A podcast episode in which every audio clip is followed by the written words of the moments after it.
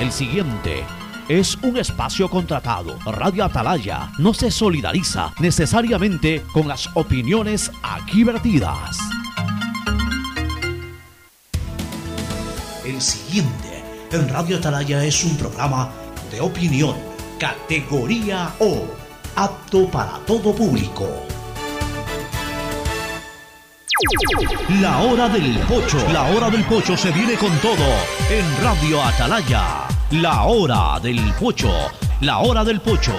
Alfonso el Pocho Car y su equipo traen para ustedes la opinión política, la opinión deportiva, más premios, sorpresas, regalos para sus oyentes. La hora del pocho.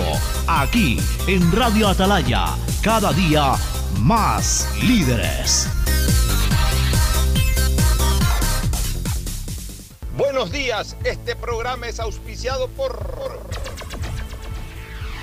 Aceites y Lubricantes Gulf, el aceite de mayor tecnología en el mercado. Universidad Católica Santiago de Guayaquil y su plan de educación a distancia, formando siempre líderes. EMAPAC y el municipio de Guayaquil trabajando juntos por una nueva ciudad en el mejoramiento y aumento de la capacidad de drenaje en Causarina, Vía Daule, Marta Roldós, Guasmo, Tres Bocas, Voluntad de Dios, Amanes, Urdesa, así como en la gran obra de la macroplanta de tratamiento de aguas residuales Las Exclusas. Accede a tu Novum 360 de Claro Empresas, que te trae las soluciones que tu empresa necesita para crecer en una sola herramienta por todos aquellos a quienes queremos. Primero pon el hombro, reactivemos juntos el país. Consulta en tu banco del barrio el lugar y fecha de vacunación más próximo, sin ningún costo. Banco Guayaquil, primero tú. Si me la pongo, si me la pongo, si me la pongo y me vacuno ya. Sí a la vacunación, sí a todas las dosis. Recuerda aplicarte la segunda dosis para completar tu vacunación. Plan de vacunación 900 del Gobierno del Encuentro. Juntos lo logramos. Si me la pongo, si me la pongo.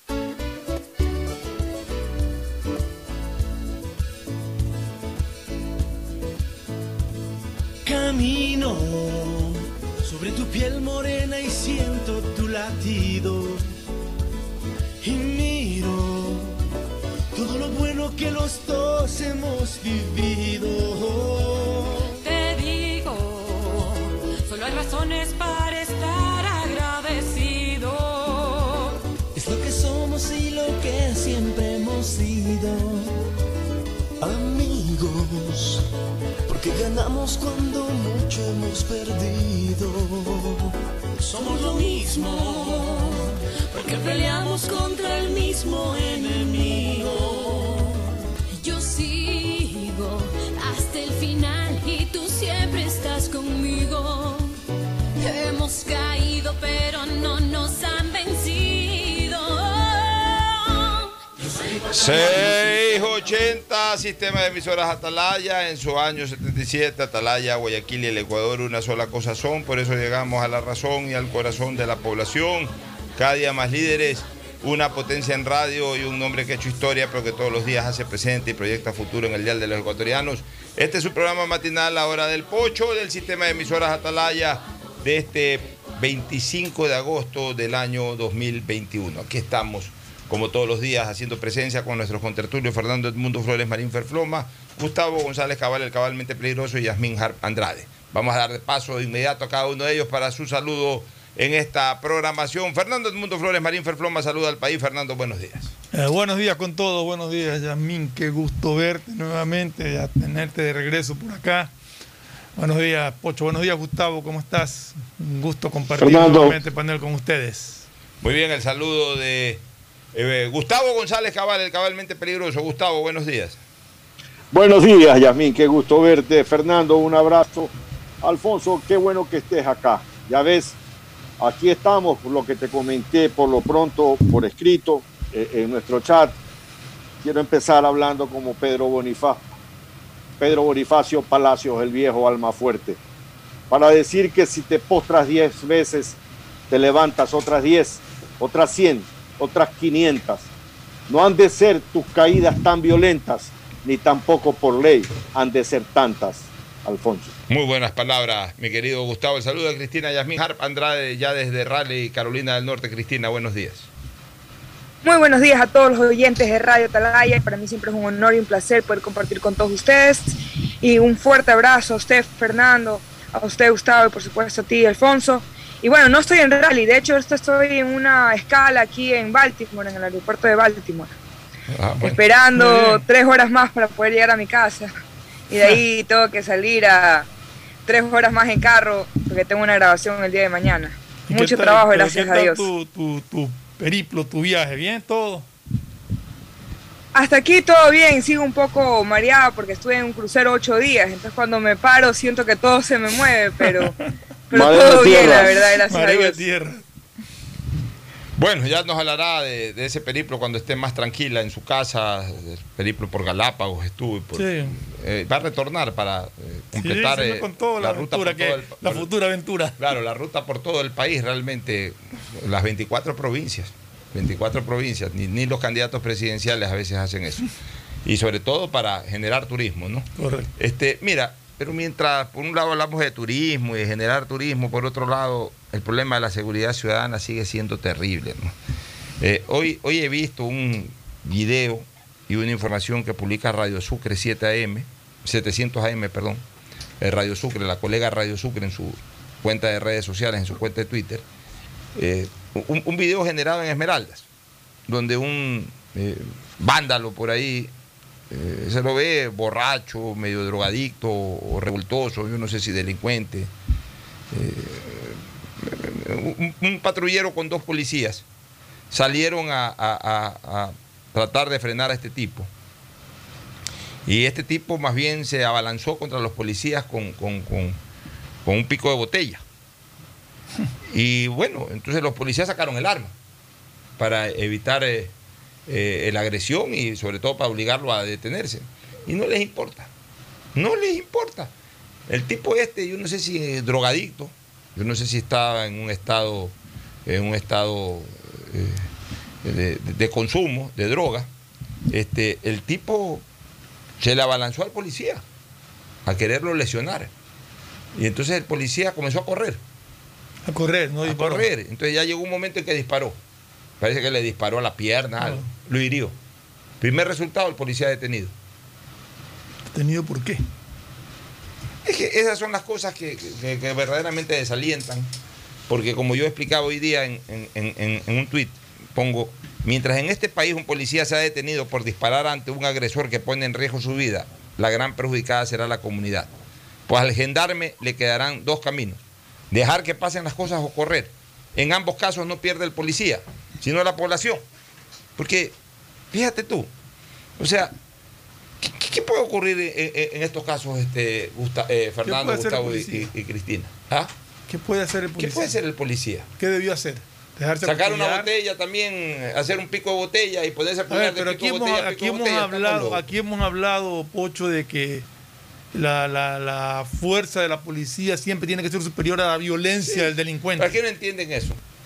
¿Aquí no entienden eso? La policía no puede ponerse de igual a igual, siempre tiene que ejercer una fuerza superior para poder Eh, eh, poner correcto. orden. Ya, pero aquí no entienden eso. Aquí nadie entiende eso. Aquí la justicia no entiende eso. Yo, yo no entiendo. Ya la verdad es que, ¿sabes qué? Eh, da decepción vivir en este país. Pues este es un país absolutamente inseguro. Es un país en donde la fuerza pública no nos puede garantizar, por varios motivos, no nos puede garantizar la seguridad. Yo Porque, otro porque día- no tiene el suficiente elemento, porque no tiene el apoyo correspondiente. El otro día leí un caso similar al que tú cuentas, no me acuerdo exactamente cómo era el tema, pero había sucedido algo similar con un policía en Riobamba por defender a un joven que estaba siendo atacado. Es increíble, mi querido Ferfloma. Mientras Bueno. no haya autoridad, eh, eh, mientras no haya voluntad política de apoyar la lucha contra la delincuencia, esto va de mal en peor. Ya, ya ahora ya no son solamente los delincuentes, son los alteradores del orden. Están chupando ahí, están drogándose, asoman dos, tres policías, eh, rompen una botella, eh, arman lo que llaman el pico de botella y que, que pasa a ser un O- o arma le letal. el que pasa a ser un arma, no, y que pasa a ser un arma letal, porque con un pico de botella te cortan la yugular, te matan. Pero aquí no les importa Le nada. caen a pedradas a la policía. ¿Algún criterio, Gustavo, primero, luego Cristina? Sí, sí, Alfonso. Eh, los que aprendimos Derecho Penal con el doctor Edmundo Durán Díaz y con Jorge Zavala eh, Egas, y con Javier Zavala Ega, Ciencia Penal, nos decían siempre que la legítima defensa de terceros era la más privilegiada legalmente de las legítimas defensas. Claro, eso era con el código anterior. Con el código actual, con el código penal actual, la legítima defensa de terceros no existe. El ciudadano común que pudiera ayudar a alguien y proceder a eliminar una amenaza letal sobre un prójimo, tiene un problema severo, porque ya no existe la legítima defensa de terceros, en primer lugar. Yo vi tu tweet y me sorprendió el entrenamiento policía. Es decir, el policía tiene un sujeto totalmente violento que se abalanza con un pico de botella. El policía tenía que reducirlo inmediatamente con el uso de su arma de fuego, porque en ese momento no tenía otra alternativa. Pero el momento que el, el policía corre y todos corren, y el policía hace sus disparos, unos corriendo, porque fueron varias detonaciones, y, y ha herido, y ahora el policía está detenido. Ese es un país que no tiene eh, eh, las cosas bien claras. No ha habido un abuso policial, está filmado. El policía debió haber hecho de una el uso de su arma de fuego, porque la amenaza era real, inminente, unívoca, letal. Como tú decías, con ese pico de botella, pues mucho daño se le puede hacer, daño letal, ¿no? Daño irreversible a, un ser humano. Y el policía sale corriendo y luego está detenido. O sea, esas cosas son las que dicen, ¿y qué le va a pasar a uno, Alfonso, Fernando, Yasmín, a uno que no tiene un uniforme y que tenga que defender su casa, que tenga que defender su patrimonio o su propia vida? Pues, pues ese hombre está, estamos totalmente indefensos, no solamente porque el Estado no es capaz de garantizar eficientemente la seguridad, sino que nos han amarrado las manos en el Código Orgánico Integral Penal que desarrolló el correísmo, el socialismo del siglo XXI. Y eso sigue allí. Nada ha cambiado. Esos temas ni siquiera se hablan. Y a mí particularmente creo que me produce un, un escosor muy fuerte este tema, Alfonso. ¿Tu criterio, Cristina? Lamentablemente lo que se vive en el país es terrible, la delincuencia y cómo los policías no pueden actuar y cómo de una forma u otra las víctimas siempre seremos los ciudadanos, que no nos podemos defender y que tampoco podemos contar con un cuerpo policial que nos pueda, nos pueda proteger.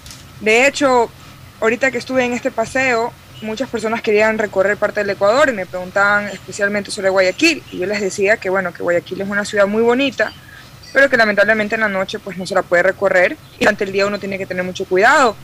Y, y ellos me decían, pero si hay tanta, tanta delincuencia, ¿por qué los policías no actúan? Y cuando les trataba de explicar la ley, les trataba de explicar por qué los policías no pueden hacer lo que deben hacer, no entendían, porque es ridículo. O sea, no tiene sentido de que los policías no puedan actuar y de que no se haga nada para cambiar eh, esas leyes tan obsoletas, tan obsoletas, que no sirven para nada, que lo único que sirven es para que el delincuente pueda seguir haciendo la suya. Una, una- una pregunta, Alfonso Ayasmín. ¿Tú crees que en Estados Unidos alguien puede amagar a un policía con un pico de botella? Ni de broma. y- y- No, enseguida le, eh, eh, le dispara la pierna y se le acaba el chiste. O sea, no, no, eh, no demora. A ver, eh, cuando el policía te dice, eh, eh, te detiene, si vas conduciendo tu vehículo, por ejemplo, hablemos de infracciones de tránsito, ni siquiera te estoy hablando de ya actos delincuenciales. Eh, te detiene un, patrullero para, para advertirte sobre alguna infracción de tránsito, para sancionarte sobre alguna infracción de tránsito que a criterio del, policía ha- ha- has, has ejecutado. En el momento en que paras y el policía se acerca, la costumbre estadounidense es poner las manos en el volante En el volante. y no sacar las manos. Es que son las manos donde las pueda ver. Mira, te pongo una anécdota que ocurrió en el Mundial del 94 con un queridísimo amigo recientemente fallecido. Aquí estamos acostumbrados a bajarnos del carro. Claro, Rodolfo Piñeiro. Con Rodolfo. Rodolfo Piñeiro, lamentablemente fallecido hace unos tres meses atrás o cuatro meses atrás. A Rodolfo yo lo tenía realmente eh, enloquecido. Yo era el director de operaciones de- del Mundial de Estados Unidos 94 y mandé a Rodolfo Piñeiros a la costa oeste y a la costa este a Diego Arcos. Entonces los tenía como locos en el carro eh, haciendo coberturas y, y- y- e- y yendo a un sitio X en California, ponte en San Diego, de donde se disparaban los satélites, pues a veces tenían que cubrir en Los Ángeles, a veces tenía que irse a San Francisco, tenía que hacer traslado de 3, 4 horas todos los días, eh, por el lado de, de Piñeiro, de Rodolfo, por el lado de Diego Arcos también. Yo le dije, tú me cubres la costa este-norte, que comprendía Boston, Washington, o sea, tenían que andar, así trabajábamos antes, pues antes, antes íbamos a trabajar, pues antes no íbamos a tirar pantallazos a, a los estadios, ni a usar eh, eh, selfies, ni, ni videos como hay ahora. En esa época no había internet, no había nada. Entonces había que grabar en un cassette y ese cassette llevarlo a un punto de inyección satelital. Y había veces que recorrer 4 o 5 horas todos los días. Así era antes. ¿Eh? Para que la gente que esté escuchando ahora sepa que, que- el periodismo de antes era un periodismo, muy militante, muy eh, soldadesco. Éramos verdaderos soldados de la información. No generales como son ahora de, de- de- de- primera, son generales, son coroneles o generales. Antes éramos soldados.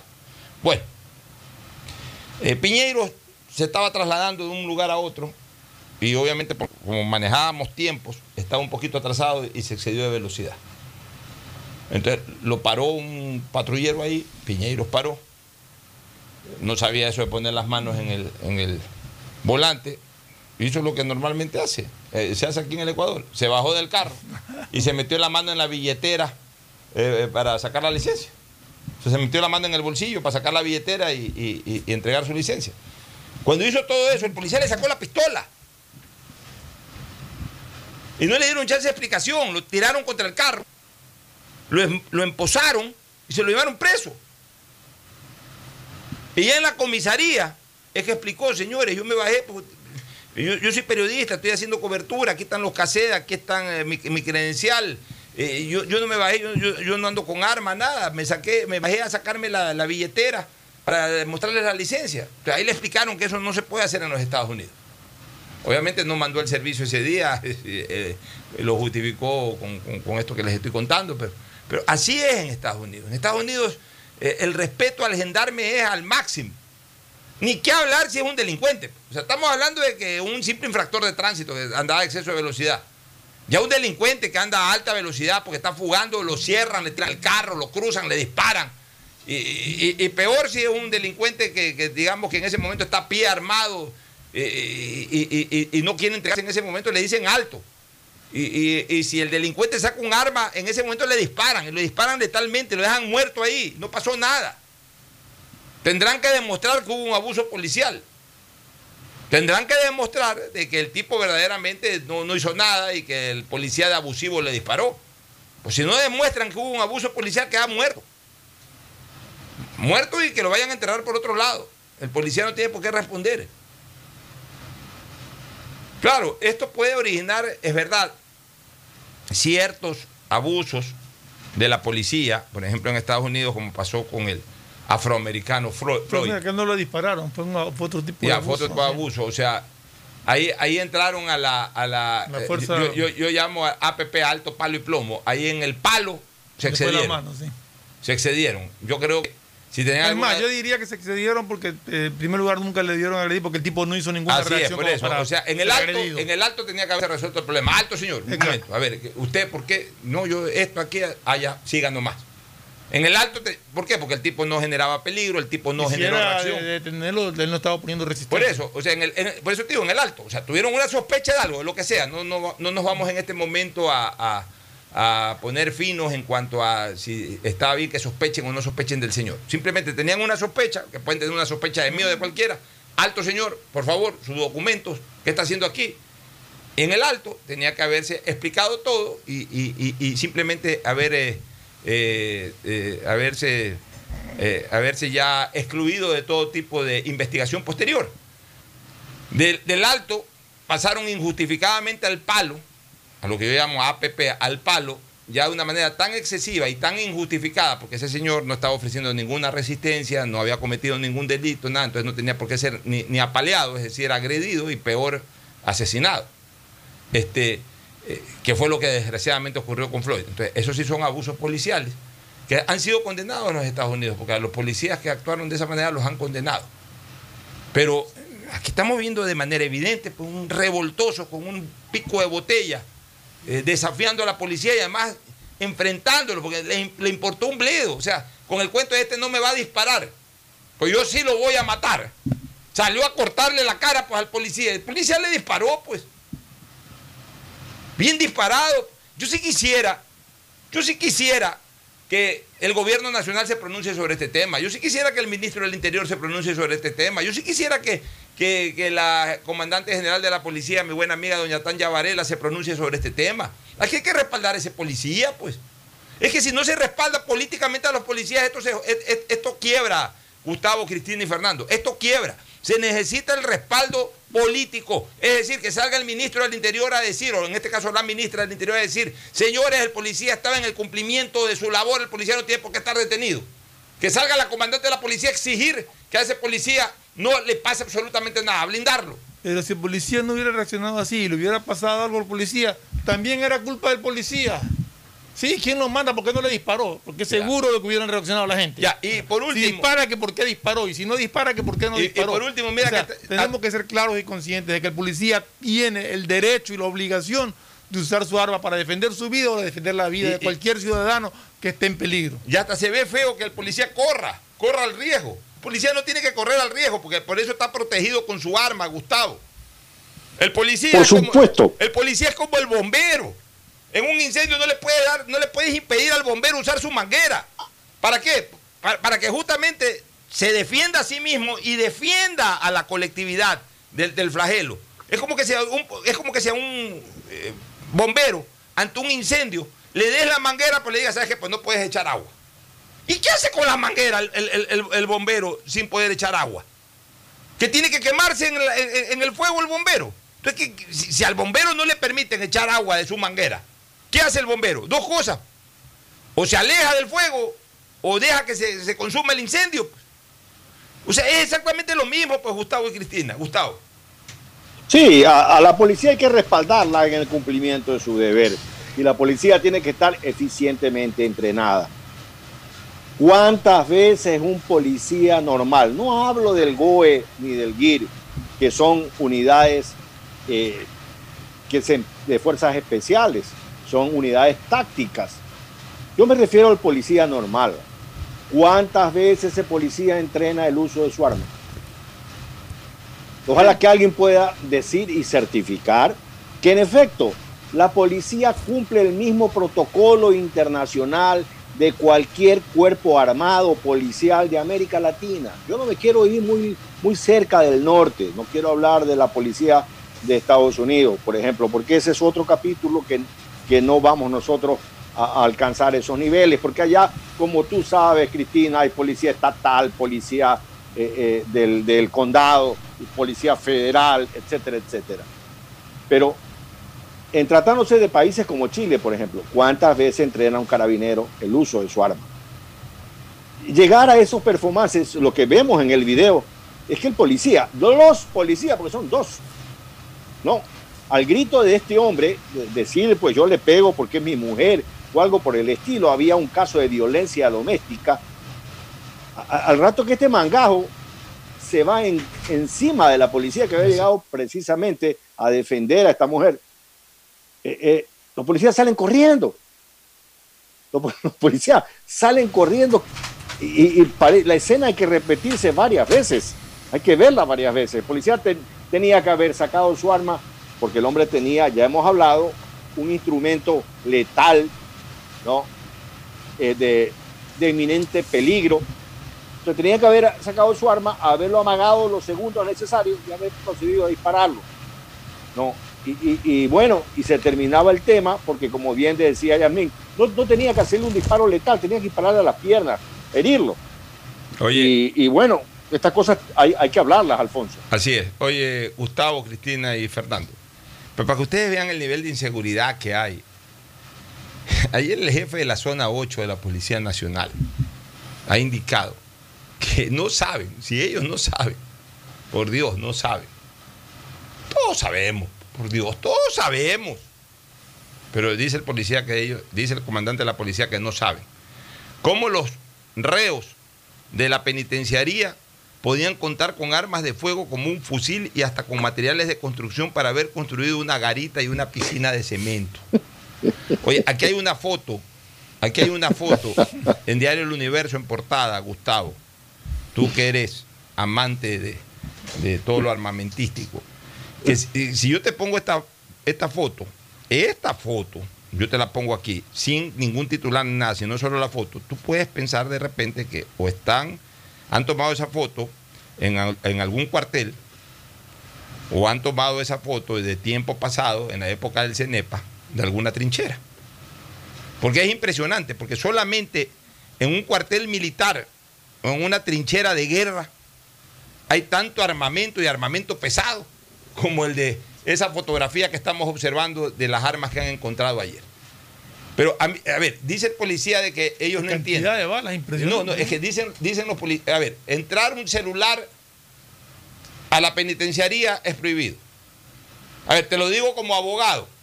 Cuando me ha tocado, las veces que he tenido, he tenido que ir a visitar reos a los que he defendido, ni siquiera la billetera puedes entrar. Ni siquiera la billetera. Tú tienes que dejar todo en tu carro, vas con el carnet de abogado simplemente para decir tengo una visita con un cliente que está detenido. Ni siquiera la billetera puedes entrar, en teoría. En la práctica, lo que estamos viendo. Entonces, señores, no es que recién ahorita se ha destapado el problema de la penitenciaría, pues tenemos años enteros, cuatro, cinco años, tres años, en que se producen verdaderas guerras, en que se suponen que entran, toman control de las cárceles, hacen todas las requisas del mundo, o sea que siguen entrando armas. Entonces, que no venga el, comandante de la policía, con todo el respeto que se merece el comandante de la policía, cuyo nombre no, no- no lo sé, déjame ver, está aquí está el nombre del comandante de la policía, eh, Fausto Buenaño. Fausto Buenaño, estuve con él hace algunas semanas atrás en un programa con Carlos Vera, en, TC. El- el- no puede venir el comandante Buenaño a decir de que no saben cómo. Claro que saben cómo, pues. Compran a todos los gendármenes eh, penitenciarios, pues. Si esto, esto no lo meten los ríos comunes y corrientes, este, este- este es armamento que está entrando de, de, de, de, de- de- de- de, eh, ¿Cómo reos o de, o de presos ¿Cómo pueden que pertenecen a, a- a bandas, a bandas ¿Cómo delincuenciales de alto, de alto calado. De una sala de recepción para hacer una piscina y cerrarla y echarle agua y todo. O O sea, sea, que- y- y que- que- nadie o sea, se da cuenta. Nadie se da cuenta. Mira, ¿sabes cuál es el problema, este, Gustavo, Cristina y Fernando? Que aquí hay mucha gente que se ha enriquecido con esto. Sí. Desde los propios gendarmes, penitenciarios, directores de penitenciaría y, todo. Pero ¿sabes cuál es el problema mayor? De que a la sociedad eso no le preocupa. La sociedad lo que quiere es ver presos solo a los políticos. O sea, cree que la corrupción solamente está en los políticos, en los exministros, en los expresidentes, en los exvicepresidentes, eh, en, en los actuales ministros, en los diputados, en los asambleístas. Andamos preocupados de esas cosas nomás. La sociedad no exige cuentas de, hey, ¿cuándo procesan desde los gendármenes de, las penitenciarías en adelante a todas las personas que no es que se hicieron los ojos secos, sino que cobraron seguramente fortunas para que esto esté dentro de la, de la penitenciaria. Esto no entró gratis, esto no entró tapiñado. Para que esto haya entrado a la penitenciaría debe haber fluido harto billete. Harta gente se debe haber enriquecido. Hartos carros nuevos deben haberse comprado a costa de esto. Hartas mansiones deben haberse comprado a costa de esto. Y sin embargo, a, la ciudadanía no le interesa. A la policía no le interesa. A nadie le interesa. Mientras la fiscal esté entretenida solamente eh, procesando a los políticos, la gente está contenta. El problema es de que la corrupción en este país está desde los porteros hasta los más altos eh, niveles de la administración pública. Pero claro, estamos entretenidos solamente viendo cómo se, eh, cómo se procesa o cómo de alguna u otra manera se le sigue, eh, se le sigue juicios a, lo- a los de, a los que están en los niveles más altos. Y nos olvidamos de que hay, hay corrupción en todos los niveles. Entonces los que están en los niveles más bajos, casi desapercibidos, están que se hacen el billete de lo lindo, porque nadie los controla, porque nadie se interesa de que también ahí se investigue y ahí se procese. Debería de investigarse a todos los gendármenes penitenciarios de los últimos tres años, que son a los guías penitenciarios, que son para comenzar los primeros responsables de esto, a los directores de las penitenciarías que han pasado por ahí.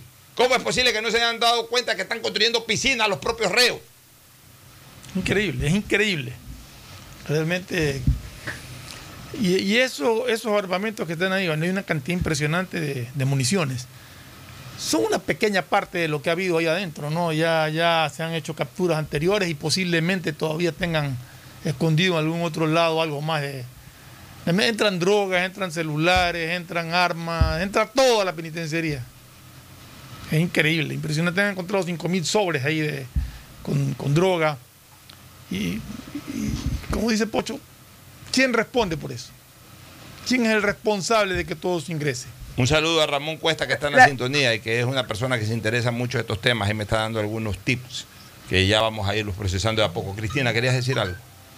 Sí, no, la verdad que es una locura. Yo de hecho hace poco estaba conversando con una persona que fue a visitar a un reo y me contaba de que uno pasa el filtro y tiene que pagar, tiene que pasar como cinco filtros más, pero son filtros de diferentes reos que te dan una lista, que te dicen dónde está cada preso y que te cobran por la información. O sea, es un negocio, es un negocio redondo en el que de verdad los propios reos manejan las cárceles. Entonces, que no se den cuenta de eso y que no quieran hacer unos cambios, que no eh, se tome conciencia de lo que está pasando, vamos a seguir teniendo los incidentes que hemos estado viendo los últimos tres años, de que los reos hacen y deshacen en nuestras cárceles. Y lo peor de todo es que es una universidad para los nuevos presos, que salen a la calle hasta con más odio, con más, más envenenados, con nuevas formas de hacer horrores a la ciudadanía. Así es. Eh, mira, eh, yo creo que lo que está haciendo el, el, gobierno frente al tema de las cárceles, al poner al frente a un hombre como el coronel Cobos, es un, un verdadero acierto. No hay duda que el gobierno nacional quiere enfrentar este tema del, del sistema penitenciario ecuatoriano como un problema sistémico. Es decir, las cárceles son un reflejo de lo que está pasando en la sociedad. Esa es la realidad. Las cárceles son un reflejo de lo que pasa afuera. Y en ese sentido hay que hacer un trabajo muy extenso y eso lo tiene claro el coronel Cobo. No se trata de ver las cosas con mentalidad de martillo. Es decir, que yo veo en todos lados clavos y golpeo. No, aquí hay otros temas que tienen que ser analizados. Y lo que la fortaleza de este gobierno al invertir dinero, al invertir tiempo y calidad de tiempo y calidad de funcionarios, mira, es un reto muy complicado el que le espera al coronel Cobos. Es un reto muy difícil de llevar adelante, porque este es un tema que ha venido funcionando desde hace algunos años atrás que le lleva pues Gabela, porque ya hay un sistema, ya hay un establecimiento que se está moviendo así. Pero no hay duda, y en eso hay que aplaudir al gobierno, Fernando, Alfonso, Yamín, en su interés en solucionar, en cambiar, en mirar las cosas como tienen que hacer. Fuera muy fácil actuar, como te digo, con mentalidad de martillo, pero no lo está haciendo así el gobierno. Yo estoy observando que en este tema el haber designado a alguien como Cobos es un acierto y a su vez es un reto muy difícil, no cualquiera acepta ese cargo, no cualquiera eh, acepta sentarse en una, administrar una situación que es manejada por el crimen organizado.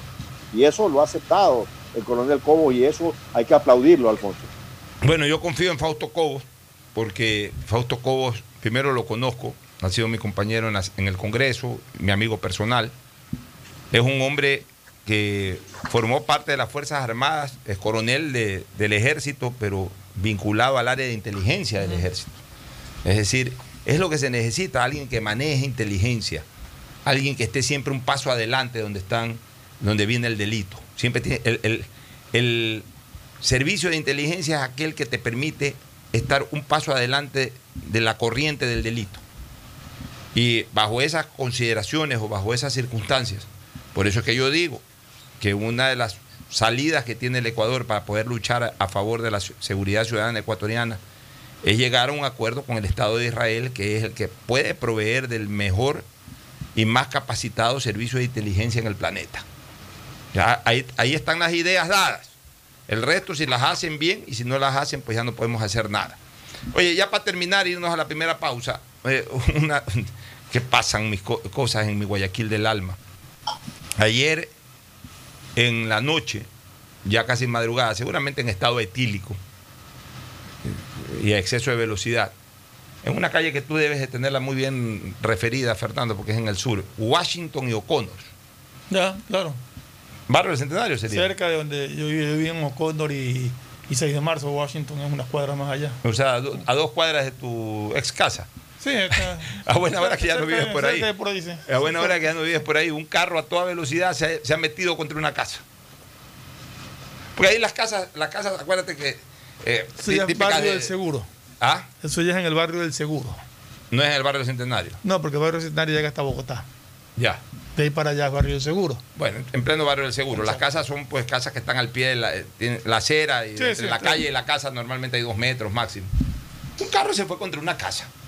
Fue chocando el carro que estaba parqueado ahí y se terminó. eh, Debe haber sido tan impactante el golpe que, se, que- le hizo un hueco a la casa. Increíble. O sea, yo no entiendo cómo eso puede ocurrir. O sea, yo entiendo de que de repente un carro se cruzó mal y chocó con otro, Pero, alguien distraído por el celular. eh, Posiblemente es una casa esquinera. a- a- a- alguien, destru- alguien distraído, sí, alguien, destrui- eh, alguien distraído en su celular eh, bajó la cabeza y en ese momento se- ya no alcanzó a frenar y se fue contra otro carro. Se hasta eso, porque pasó otro carro. hasta eso no lo justifico, pero lo entiendo. Pues yo no entiendo cómo puede irse contra una casa. Salvo que haya sido golpeado por otro vehículo, tú dices, bueno, pero si no, realmente es, es incomprensible que se meta a una casa. Increíble, ¿no? Y, y imagínate el susto. ¿Y a qué velocidad habrá ido, no? Aparte del daño, mira, a esa casa a- o a esa familia le generaron los siguientes daños. Primero, la destrucción de su carro. porque Le destrozó el carro que estaba parqueado ahí. Segundo, le dañó la casa. O sea, le, le- le rompió parte de la estructura de la casa. Parte del susto de su familia. Ahí deben ¿A haber hora medidas. Mira, hora ese fue? tipo- exacto, esa gente se debe haber asustado, el, el susto de su vida. Este, realmente deben haber medidas reparatorias, muy drásticas para ese tipo de accidentes. Pero el tipo tiene que haber andado a una velocidad muy, muy, muy alta, porque meterse en una casa ya te choca con una Y cerca. seguramente hasta en estado etílico, porque, porque normalmente una persona, por último, si va, si va sobria a alta velocidad, maniobra, salvo que te quedes dormido, pero si, si vas a alta velocidad no, vas a estar- no te vas a quedar dormido. El que, el que va a alta velocidad, normalmente Va despierto. va atento. ¿va despierto o va borracho? Y, y- y si va a muy, a muy alta velocidad, generalmente va borracho, porque el- el- el- la persona sobria no te digo que vaya a paso de tortuga en la noche por temor a la inseguridad y todo, pero tampoco a tan alta velocidad. Ya esos que van a alta velocidad en, horas de la madrugada generalmente vienen con tragos y son desafiantes. Y entonces se creen eh, Fittipaldi, se creen Ayrton Senna, se creen Hamilton eh, en, sus vehículos. Se les sube el ego propio del trago y ahí están las consecuencias. Pobre familia. ¿Algún comentario que quieran dar al respecto? Bueno, sí, como decía Rubén Blades en su canción Decisiones, el, el- el borracho está convencido que a él el alcohol no le altera los sentidos.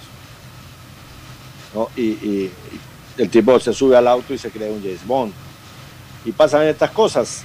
El, el licor es un muy, una, una muy mala combinación para conducir. Así es, bueno, vámonos a la primera pausa. Retornamos con más de la hora del pocho a continuación. El siguiente es un espacio publicitario apto para todo público.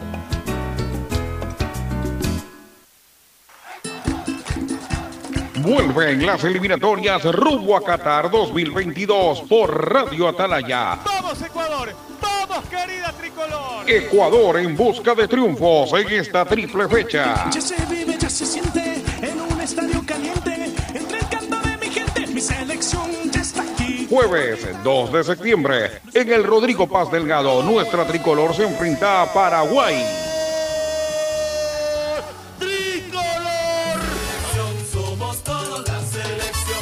Domingo 5 de septiembre en Quito, Ecuador versus Chile.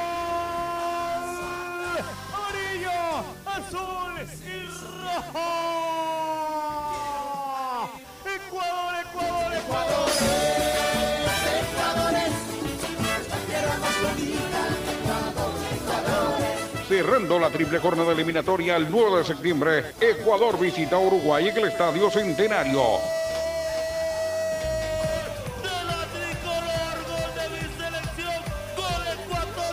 todo el fútbol y las eliminatorias rumbo a Qatar. Sígalo por Radio Atalaya, 76 años, junto a la tricolor.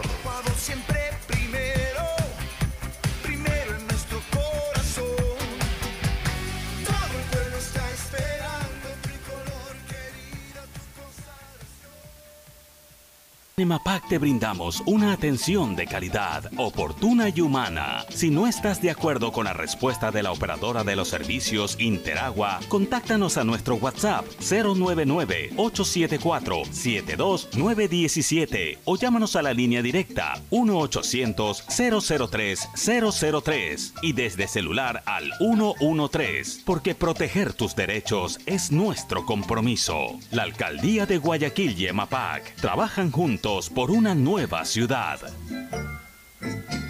Detrás de cada profesional hay una gran historia.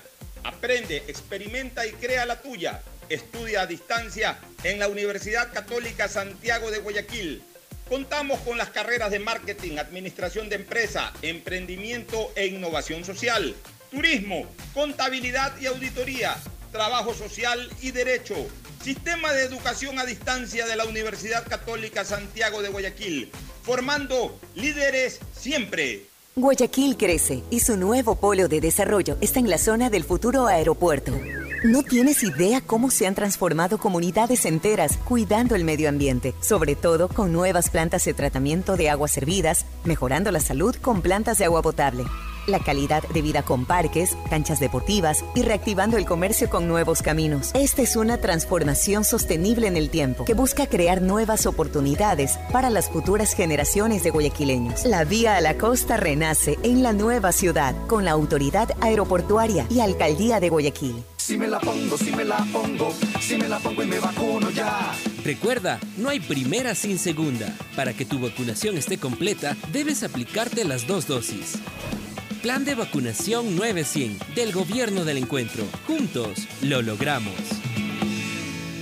Si me la pongo, si me la pongo. Te presentamos las soluciones que tu empresa necesita para crecer y enfrentar los desafíos de la nueva normalidad en una sola herramienta. Novum 360 de Claro Empresas, con conectividad fija y móvil que te permite trabajar dentro y fuera de la oficina con información que está siempre segura y toda tu comunicación unificada. Dale nuevas oportunidades a tu negocio con las soluciones tecnológicas que conectarán a tu empresa con un mejor futuro. Ese es el poder de Novum 360 de Claro Empresa. Si quieres estudiar, tener flexibilidad horaria y escoger tu futuro, en la Universidad Católica Santiago de Guayaquil trabajamos por el progreso en educación, ofreciendo cada día la mejor calidad Estamos a un clic de distancia.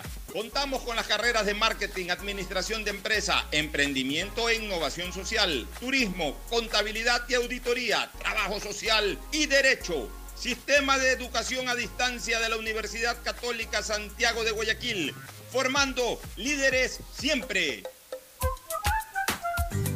La pandemia no se ha terminado. Al usar tu mascarilla, asegúrate de que cubra tu boca, nariz y mentón. Cuidarnos es un compromiso de todos. Un mensaje de Urbaceo y el municipio de Guayaquil. Si me la pongo, si me la pongo, si me la pongo y me vacuno ya. No te descuides, la vacuna tiene dos dosis. Si te pones solo una, realmente no estás vacunado. Plan de vacunación 900 del gobierno del encuentro. Juntos lo logramos. Si me la pongo, si me la pongo. Todos tenemos algo o alguien por quien quisiéramos que todo sea como antes. Mi abuelita, que me vuelva a visitar, porque necesitamos hablar muchas cosas. Mi esposa y mis hijos, que puedan jugar, que puedan estar ya libremente como antes. Yo quisiera recuperar la tranquilidad, tranquilidad de poder abrazar a mi mami, a mi papi, que son los más vulnerables, y saber que no pasa nada y que solo pueden recibir amor. Por todo eso que pones primero en tu vida, primero pone el hombro. Juntos reactivamos al país. Consulta tu lugar y fecha de vacunación sin costo en tu banco del barrio más cercano. Banco Guayaquil. Primero tú. Hay sonidos que es mejor nunca tener que escuchar. Porque cada motor es diferente. Desde hace 104 años, Lubricantes Gulf mantiene la más alta tecnología y calidad en línea de aceites para motores a diésel y gasolina. Está hecho con una fórmula especial para dar excelente protección a todo tipo de motores, evitando el desgaste prematuro de pistones, anillos y árbol de levas, ayudando a mantener limpio el motor y libre de depósitos que se forman por las altas o bajas temperaturas. Dele a su motor lo que se merece. Lubricantes Gulf, la más alta tecnología en lubricación. 104 años preservando la vida de su motor. Lubricantes Gulf. Gulf es más lubricante.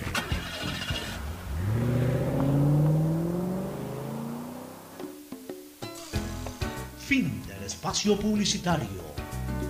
Usted está escuchando un programa de opinión, categoría O, apto para todo público.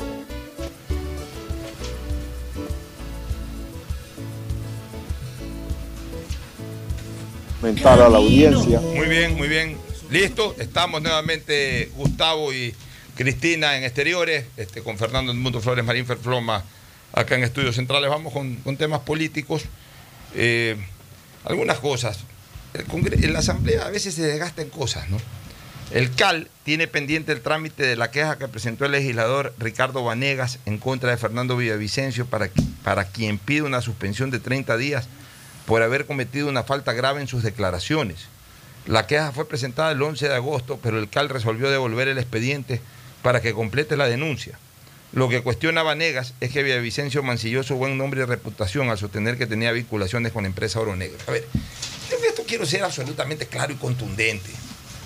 Claro y contundente. Ya dejémonos de payasadas. El que quiere ir a la asamblea, que vaya primero con un, no un litro, ni con un galón, con, con 100 galones de aceite para que le resbale lo que tenga que resbalar. A la asamblea, no sé, cuando uno va a la asamblea, uno va a la asamblea, no va a la sagrada misa. En la sagrada misa todo es abrazo, la paz esté con, con- con vosotros y con tu espíritu, y nos damos la paz cuando, cuando íbamos presencialmente nos dábamos la paz. Acá no, señores. La asamblea es un debate eh, o mejor dicho, un foro de debate político. El debate político a veces se excede también en acusaciones, ese tipo de cosas. Eso es propio del Parlamento. Si al, al señor Ricardo Vanegas, que le tengo aprecio en lo personal, no le gustó lo que le dijeron, pues salado pescado, que él le responda algo de la misma naturaleza. Si quiere desmentir, que desmiento. Si quiere también dispararle lo que tenga que dispararle, que le dispare. A ver, Pocho, esto es muy sencillo. Si Villavicencio dijo algo que no es cierto, Manegas que demuestre que es una falsedad de Villavicencio. Uno. Villavicencio tendrá la oportunidad de decir aquí están los documentos de lo que hablé.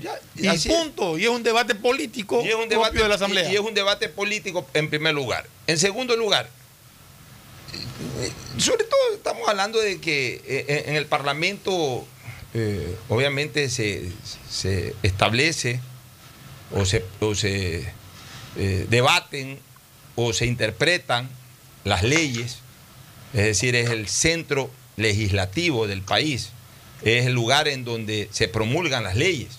Entonces, eh, no podemos obviar normas constitucionales y normas legales absolutamente claras. ¿Qué dice la constitución sobre los diputados o sobre los asambleístas? Que no son responsables ni civil ni penalmente por sus declaraciones.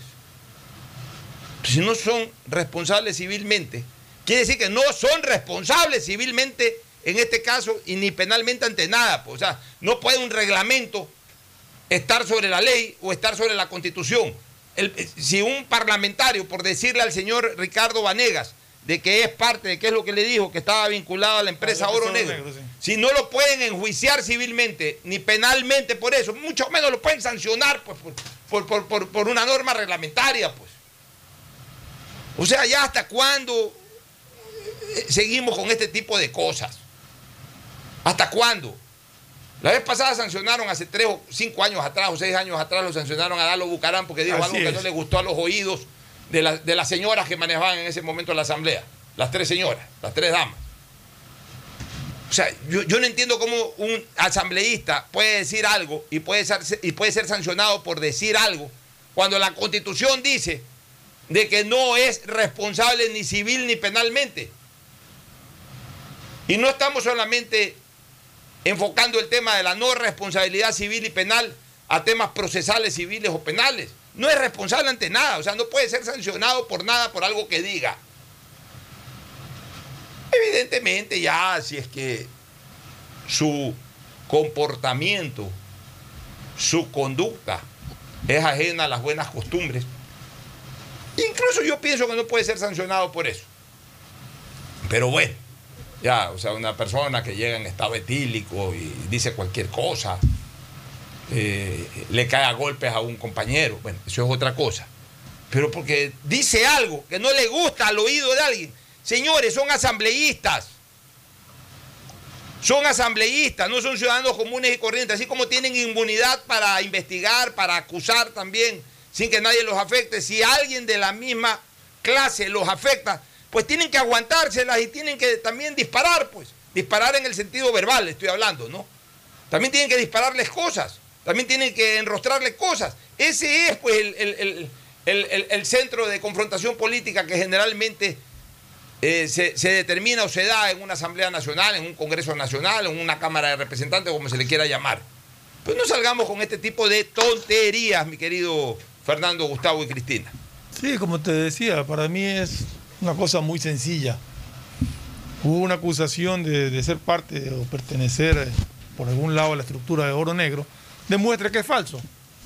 Y Villavicencio tendrá que demostrar con pruebas de que lo que aseveró es real. Y ahí tienen que, entenderse las cosas y la ciudadanía pues podrá tener claro realmente quién tiene la razón. Pero de ahí a ir a tratar de pedir suspensión de un asambleísta porque investigó algo y dijo algo, me parece traído a los cabellos. No sé qué piense Gustavo. Bueno, sí, totalmente de acuerdo con lo expresado. Yo quería eh, eh, hacer un cambio de tercio y contarles que la Fuerza Naval, con su infantería marina, ha hecho un importante despliegue en el norte de Manabí. Hay que aplaudir cosas como esta, porque eso le da a la zona seguridad. Pero ese, despliegue es marítimo o terrestre también. La terrestre, la infantería, la infantería, marina está peinando la zona. Qué bien. Eh, en, el marco de sus responsabilidades, pero eso le da un claro, eh, eh, un claro mensaje a los habitantes de la zona que se sienten tan desprotegidos. Les da un, mensaje de que el Estado ecuatoriano está presente allí. Por otro lado, vamos a recibir afganos, eh, vamos a recibir ciudadanos afganos que puedan salir de su país. Solamente quiero decirles que en la bandera afgana ustedes han visto que hay unas letras en árabe. Esas letras lo que dicen es lo siguiente, Alá es grande y Mahoma es su profeta. El escudo, pues es un escudo que tiene que ver eh, con muchos simbolismos de un país mediterráneo que no tiene salida al mar. Los colores son negro, blanco y rojo, me parece. Bueno, volviendo un poquito al tema legislativo, buen, buen aporte Gustavo, volviendo al tema legislativo algo que nos olvidamos de comentar ayer y que es un punto de vista muy interesante el que, el que nos transmite siempre eh, el marqués Juan Carlos Sánchez Arosemena.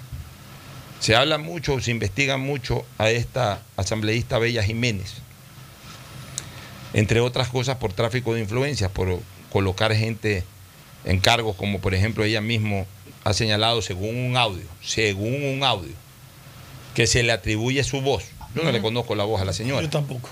Si mañana me ponen un audio de Bella Jiménez, no tengo la menor idea que es ella. No, es una persona conocida, entonces no le conozco, no le conozco su voz. Pero según dice, es la voz de ella. Según dicen, es la voz de ella. Señalando de que puso al director de la Comisión de Tránsito del Ecuador. O sea que ella lo puso. Bueno, si es así, ella tiene responsabilidad, pero también sería importante preguntarle al ministro de Obras Públicas y Transporte, al señor Marcelo Cabrera, cómo así ella impuso a un director de la Comisión de Tránsito del Ecuador. ¿Cómo así esos cargos de alto nivel? O sea, ningún asambleísta puede poner ni a un portero, ni a un portero. Y si lo hace, está incumpliendo la constitución y la ley, incluso es causal de destitución. Ya, y por supuesto, si lo hace y alguien accede a eso, también tiene que de alguna u otra manera eh, tener corresponsabilidad en aquello. Pero aquí va a algo mucho más grave. O aquí vamos a enfocar algo que es mucho más agudo incluso, eh, mucho más eh, llamativo. El hecho de que hayan nombrado ni más ni menos que al director de la Comisión de Tránsito del Ecuador, que es un cargo de alto rango. Eh, o sea, la máxima autoridad ejecutiva de la CTE, del control de tránsito en el Ecuador. Ya hace rato dejó de ser Comisión de Tránsito del Guayas y pasó a ser Comisión de Tránsito del Ecuador. Es la máxima instancia de control de tránsito en las carreteras del Ecuador. O sea, no es cualquier funcionario el director de la Comisión de Tránsito del Ecuador. Y que lo ponga una asambleísta, Bella Jiménez, sin ningún peso político. Porque la señora no tiene ningún peso político. Bueno, el peso que tiene es ser segunda vicepresidenta de la Asamblea. no es un peso. Integrante del CAL, pero no. ella, no ella, ella, nada. ella per se no tiene un peso político. Claro, ella- o sea, ella no, no- no maneja un bloque. No, no, no. y así lo hiciera, tampoco puede. Pero, pero hablemos de que una persona, un, un asambleísta X, va y le pide al ministro que nombre a un, a un- a un funcionario de alto rango y el ministro lo nombra así nomás. O sea, sin observar si que tiene la capacidad para, para ejercer el cargo, si tiene liderazgo para ejercer el cargo, porque lo, porque lo pide Bella Jiménez. ¿A cuenta de qué lo ha pedido Bella Jiménez?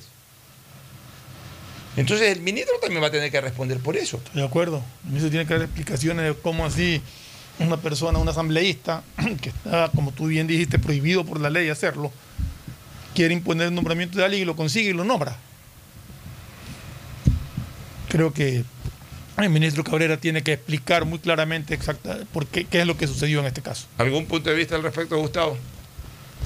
Ya no, me, Bueno, hagas sí. cambio, ya no me hagas cambio de tercio. No, no.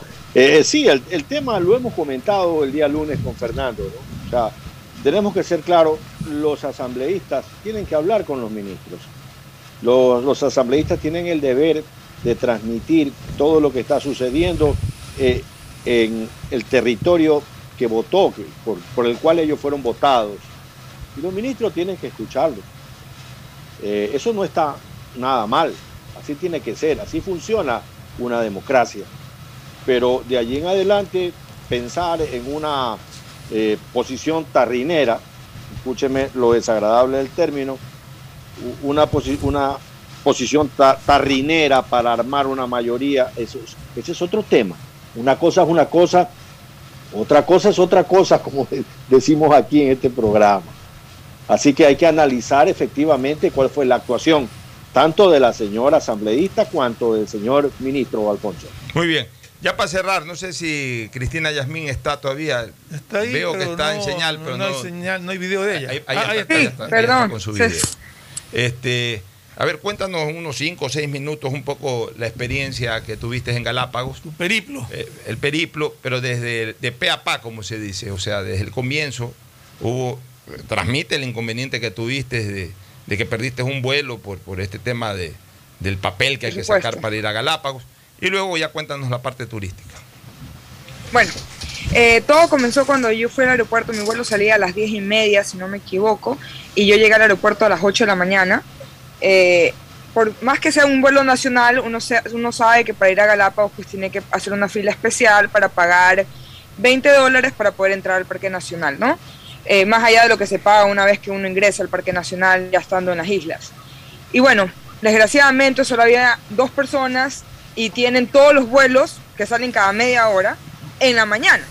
A- Me tomó dos horas y media poder eh, hacer esa fila y poder pagar. Y 10 personas hemos perdido la... 10 personas hemos per- perdimos el vuelo. Pero- Y fuimos pero- donde pero LAN, Para, para fuimos ir, donde- para ir gente, conduciendo bien. Dos horas y media para pagar nada más. No hay ningún otro trámite Para ahí. pagar. No. Bueno, tienes que enseñar la prueba del COVID, pero eso no se demoró nada. Se demoró cinco segundos. Pero no, fue para pagar. Para pagarse, para pagar se demoró aproximadamente dos horas y media. Nosotros le decíamos a las personas de LAN, le dijimos, señor, o sea, nuestro vuelo sale en una hora, ¿puede por favor ayudarnos? Porque dijimos que Avianca sí estaba jalando a su gente y empujándola para que no pierda el vuelo. Y los de LAN simplemente se lavaron las manos. A ver, aquí, de hecho, aquí yo paro- fui aquí- varias veces. aquí hago una pausa. Yo no sé qué está pasando con el personal del aeropuerto de la TAM. Y así como en los medios de comunicación se hace buena propaganda, yo en este momento voy a hacer una mala propaganda. O la TAM cambia a la gente. En la TAM es que te estabas embarcando, ¿no? Ya. O la TAM, o la TAM cambia a la gente que trabaja en el aeropuerto o me voy a encargar de públicamente pedirle a la gente que no maneje como opción la TAM. Pues ya nos pasó algo similar una semana antes cuando fuimos a Quito, perdimos también el vuelo. Mejor dicho, no es que perdimos el vuelo, no hubo vuelo. Y después fue todo un relajo reacomodar ese vuelo. Y pasamos un momento muy feo, eh, una semana atrás, justamente una semana atrás, eh, o diez días atrás, pasamos un, momento muy feo en el aeropuerto. Eh, muchas personas tuvieron que reubicarnos, pero ya al braveo, pero con una falta de atención, con una falta de diligencia por parte de, de esta compañía Latam y su personal del aeropuerto. Es pésimo el personal del aeropuerto de Latam. Pésimo. Señoras y señores, ustedes compran un boleto de Latam y tienen problemas en el aeropuerto. Es pésimo el servicio. Y ojalá estén escuchando y ojalá me llamen y ojalá me reclamen. Y, es más, los invitaré para que se sienten aquí para en la cara decírselo. O cambian al personal del aeropuerto o me voy a encargar todos los días de poner un Twitter recomendando que no viajen por la TAM. Y más allá de eso, Alfonso, más allá de- de- del servicio que es terrible, porque a mí me consta que dos veces eh, en una semana, porque fue justamente el jueves que viajábamos a Quito y el martes que me estaba embarcando a Galápagos, o sea, en un lapso de menos de una semana, dos veces problemas con la TAM. Es eh, no solamente que la gente que trabaja en, en- en la empresa pues no te atiende bien y un poquito más y te, te dicen que agradezca que no se cae el avión, literal, que nos pasó Lo, lo Sino que también- pasada. sino que también no te dan nada. O sea, a nosotros, cuando nos estábamos viendo a Quito, nos cancelaron el vuelo, nos dijeron, se puede embarcar tal vez el de, el de las 4 de la tarde. Mucha gente no podía hacer eso, mucha gente necesitaba embarcarse antes porque tenían reuniones, etcétera, etcétera, y por, y- por eso están yendo a Quito. No les importó, no nos reubicaron, no nos dieron nada, ni siquiera un voucher para agua, para el taxi, para comida, para nada. Pero uno pierde el vuelo porque no ayudan a que el proceso sea más rápido. Y yo sí tuve que pagar 220 dólares para poderme embarcar Wow. en el siguiente avión ver, en o sea, Avianca. Tuviste que comprar otro pasaje en otra aerolínea para poder llegar a Galápagos. Así es. Y perder O sea, que porque ya no- pagado. y perder lo que ya había pagado. El- a mí el pasaje en Gantam para irme de Guayaquil, Galápagos, Galápagos, Guayaquil, o sea, la isla Baltra, me costó 230 dólares. Y el boleto de una ida, comprarlo en el momento, porque literalmente lo compré y a la media hora me estuve embarcando, me costó 220. Y eso gracias a que el, el personal de la TAM no le importó ayudar a las personas que teníamos que embarcar a tiempo. Yo fui con 10 personas, con una señora que tenía dos niños chiquitos y su marido. Y niños chiquitos, les estoy hablando de 3 años. Corrió esa pobre señora a poderse embarcar, les, les explicaba que tenía que embarcarse. Y en ese momento cerraron la puerta. Y le dijimos, pero señorita, de- o sea, no, no, todavía no han cerrado la puerta, déjenos subir. No, tiene que ir a cambiar el pasaje. Claro, porque le, genera, le, le genera ganancia económica a ellos y no les importa el bienestar de los pasajeros. Y muchas personas, de esas 10 personas, no pudieron pagar los 220 dólares para subirse en el siguiente avión. Es increíble lo que estás contando. No, es terrible, es terrible, es terrible, la verdad. Y, y queremos, pro- queremos, queremos promover el turismo, pero lamentablemente no se nos da la facili- las facilidades para promover el turismo, para poder disfrutar del Ecuador. A mí, una señorita de Lantam, que de verdad, a mí, yo no soy nada violenta, pero cuando ya me salen con, con estupideces, porque esa es la palabra, sí me sale ahí lo, lo, lo malcriada, me dijo, yo le dije, señorita, pero es un vuelo nacional, yo debería estar con una hora antes, no Así con es. tres horas. Es un vuelo nacional. Yo sé que a las Galápagos se les trata como que si fuera la corona del, del Ecuador, pero es un vuelo nacional. Y me dijo, sí, pero usted debería saber que tiene que estar a veces hasta con cuatro horas de anticipación, porque las Galápagos es diferente. Usted debería Entonces, ¿por qué no saber. nos- ¿Por qué, no, no, ¿Por qué no nos dicen? Entonces en un correo, así como cuando te dicen, tienes que hacer la prueba del COVID, tienes que hacer, que uno tiene que ir cuatro horas antes. Pues al te digo, o sea, no es que ellos informen, sino que usted debería de saber. Qué Sí, linda que no. respuesta. ¿Y, Una- y- y qué es esto? Y escúchame una pregunta, Cristina. ¿Y qué es esto del, del- del pago de 20 dólares que hay que hacer y por el cual hay que hacer una cola inmensa?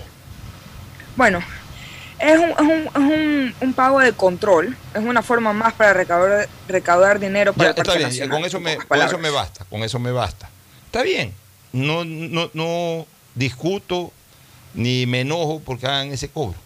¿Pero ¿Por qué no lo cobran con el pasaje? Como, como ¿Te acuerdas que antes uno No. pagaba el uso de aeropuerto, que pagaba la salida a 25 dólares? Sí, correcto. Eliminaron eso, Alfonso. ya, ya- ya se lo incluye en el pasaje.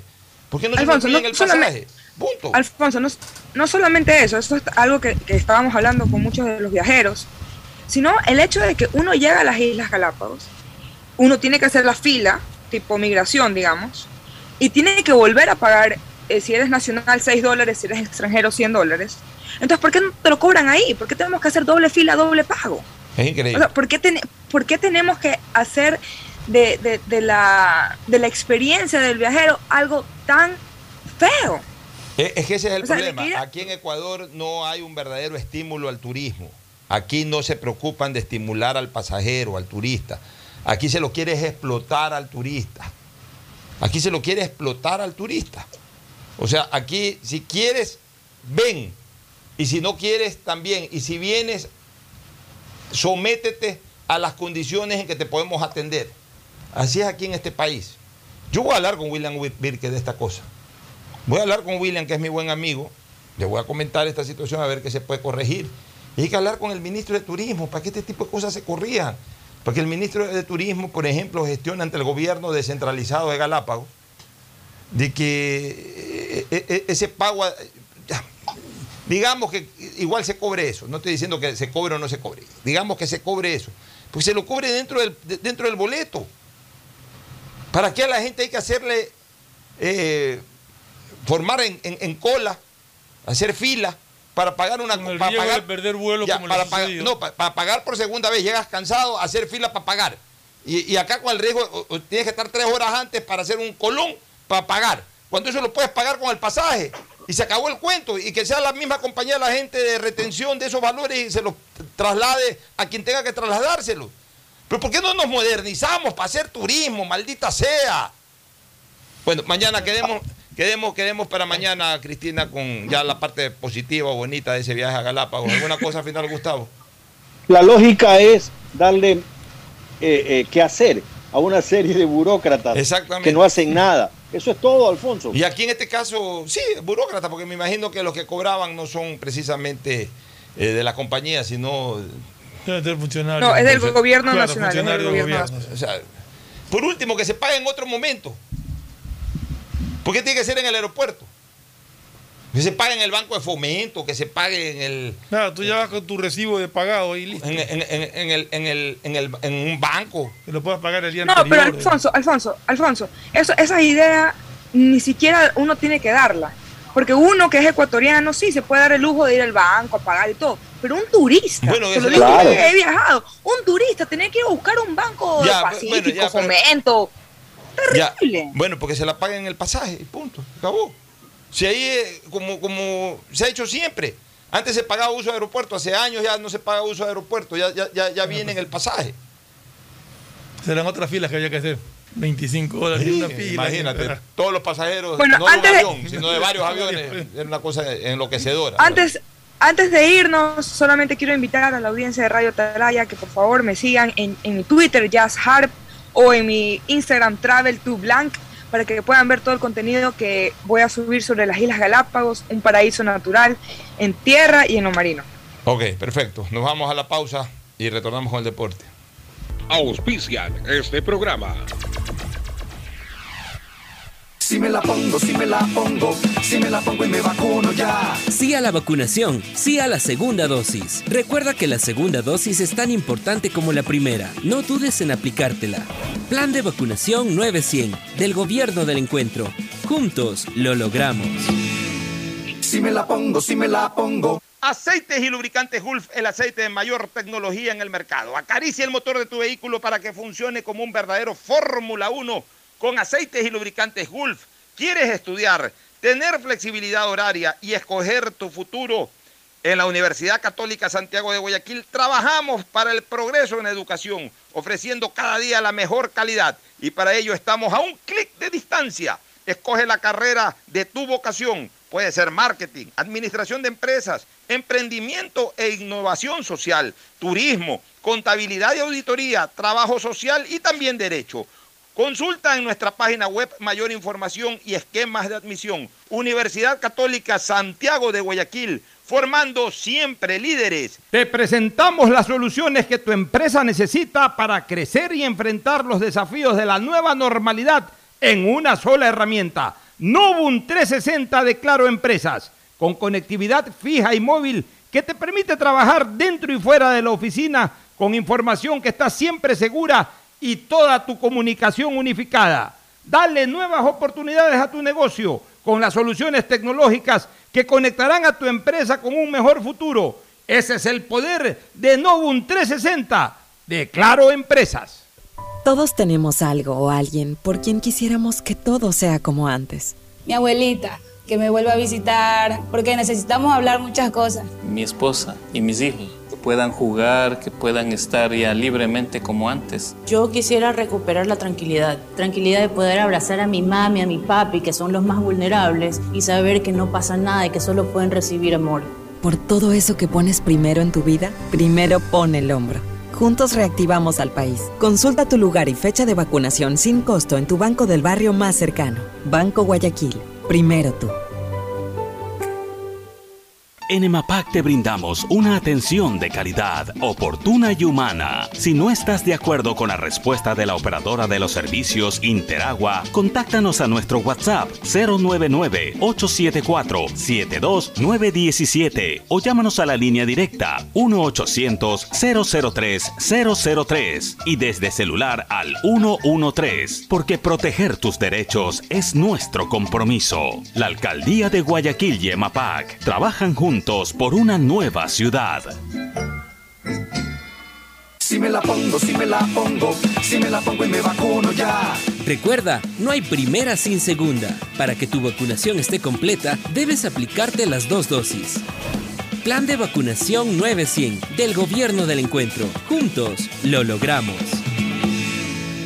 Si me la pongo, si me la pongo. Estamos en la hora del pocho.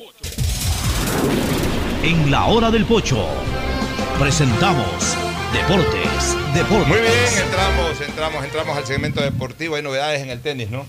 Sí, novedades en el tenis, la lesión de, de Rafael Nadal, que es una lesión vieja que la arrastra desde el 2005. Pero estaba entrenando normalmente Nadal. Eh, lógica, es que lo que pasa es que es una lesión que aparentemente eh, no tiene cura.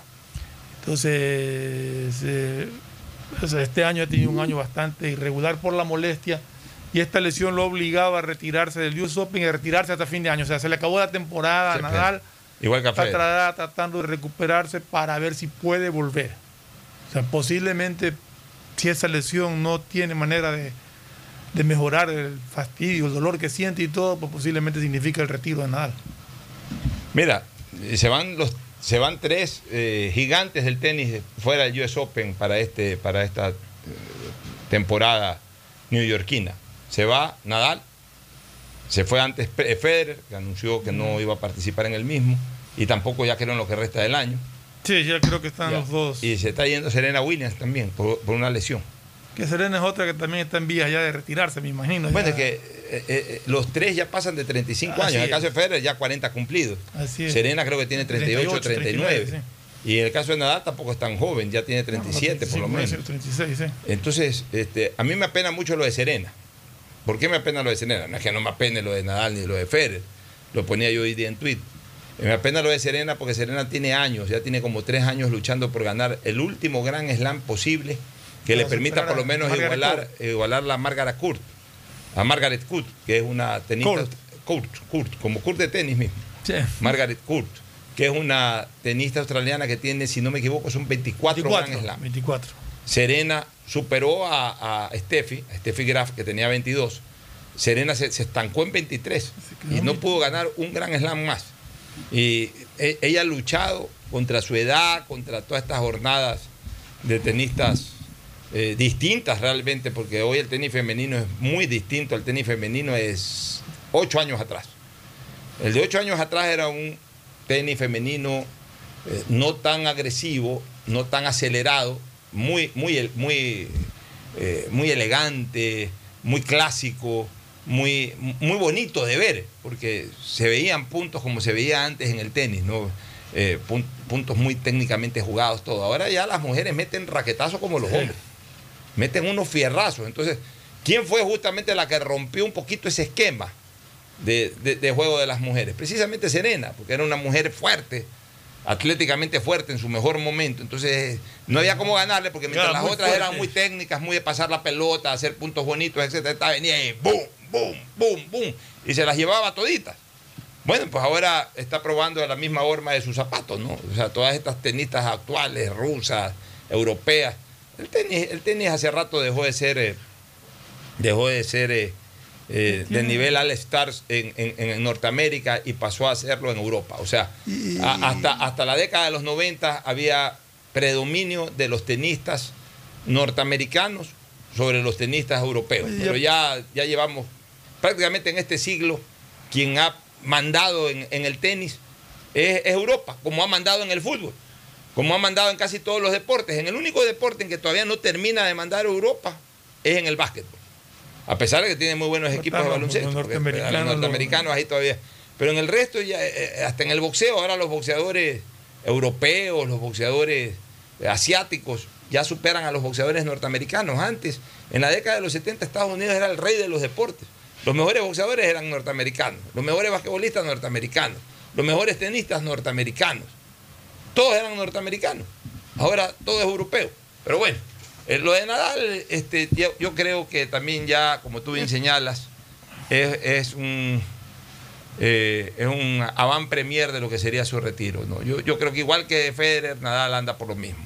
Sí, Nadal ya, le- ya- le ya- queda ya- ya está de cerca para retirarse. queda camino abierto a Djokovic para ganar eh, su- un gran slam más.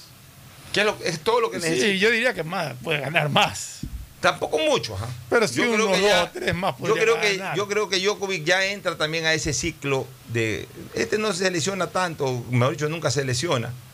Pero ya también ya le comienzan a coger el pulso. Ahorita Zverev anda en un nivel espectacular. Tsitsipas, verlo a Tsitsipas jugar es impresionante. O sea, se viene esta nueva jornada, esta nueva generación, a lo que yo llamo, ¿cómo es que les llamaba? O como los llamé hace poco tiempo, los eh, cuatro, eh, los, los cuatro medium, algo así les, les puse. O sea, están en nivel medio, todavía no los top como los Big 3. Pero bueno, esos van a ser los que van a gobernar, a dominar el mundo del tenis en los próximos 8 o 9 años. Eso es lo que vayan Creo surgiendo. que ya la- Yo creo que lo de Nadal- Los amantes del tenis ya tienen que ir pensando O- o que sea- ver un tenis sin la presencia de Federer y de, De, Nadal de por hecho, lo yo te pronto. diría y- una cosa. Yo creo que esto que ha ocurrido en el US Open, las lesiones de Serena, de Rafa Nadal y de Roger Federer, y prácticamente el alejarse de lo que queda del año por parte de estos tres tenistas, ya es un llamado más bien a pensar en. Ahorita la pregunta es, la pregunta no es cuál es el próximo Gran Slam que van a ganar. La pregunta es en cuál Gran Slam se van a retirar. Exactamente. ¿Hasta cuál llegan? O sea, para mí, Serena debe retirarse el próximo año en US Open, si es que llega a US Open. Porque es su tierra. Creo que tiene para retirarse. Ah, Nadal debería retirarse en Roland Garros y, y- y Federer en Wimbledon. O sea, que son los superficies donde Yo, han yo que ya, pero ya el próximo año yo no creo que ninguno de los tres pueda pasar. O sea, Federer seguro el próximo año se tiene que retirar. Sí, y es más, hay que ver si juega el próximo año Federer. Y si por último que juegue solo Wimbledon para que se retire. Y solo esa sería solamente que juegue uno para retirarse. Ya. Yo creo que Nadal sí. Nadal. La lesión de Nadal estaba leyendo es complicada. Ya, es una lesión que le da a mujeres normalmente de Bueno, más de Na- 40 Nadal- años que tiene que ver con el arco del pie. Tiene un nombre raro esa lesión. Bueno, Nadal ya no y es el puede- hueso que se te. Na- Nadal ya tiene que simple y llanamente. eh, ya- para mí ya se, se esfumó, esfumó totalmente el sueño de Nadal de ganar lo último que le faltaba por ganar, que era el máster. Ya yo no creo que el máster lo gane. Es más, ni juega los másteres, porque casi siempre eh, por esta época termina lesionado. y no- el año pasado alcanzó a jugar y, y- y no pudo llegar. Como te decía, una lesión que arrastra desde el 2005. Y, y- y el año pasado llegó al máster porque no se jugó todo el año. Hubo pandemia. Pero ya cuando. O también tiene otra alternativa Nadal. Si quiere jugar el máster y quiere ver cómo termina el año 2022, reducir, al- eh, hacer lo que comenzó a hacer Federer ya a esa edad, reducir totalmente sus participaciones.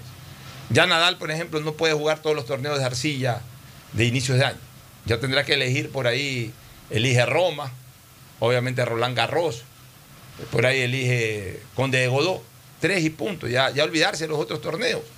Sí, ya por ahí no jugar a Australia, ir solamente a Roland Garros y, y ya, ya olvidarse de Wimbledon, eh, apostar al US Open, que es otra superficie buena para él, y, y rematar con el Master y por ahí retirarse.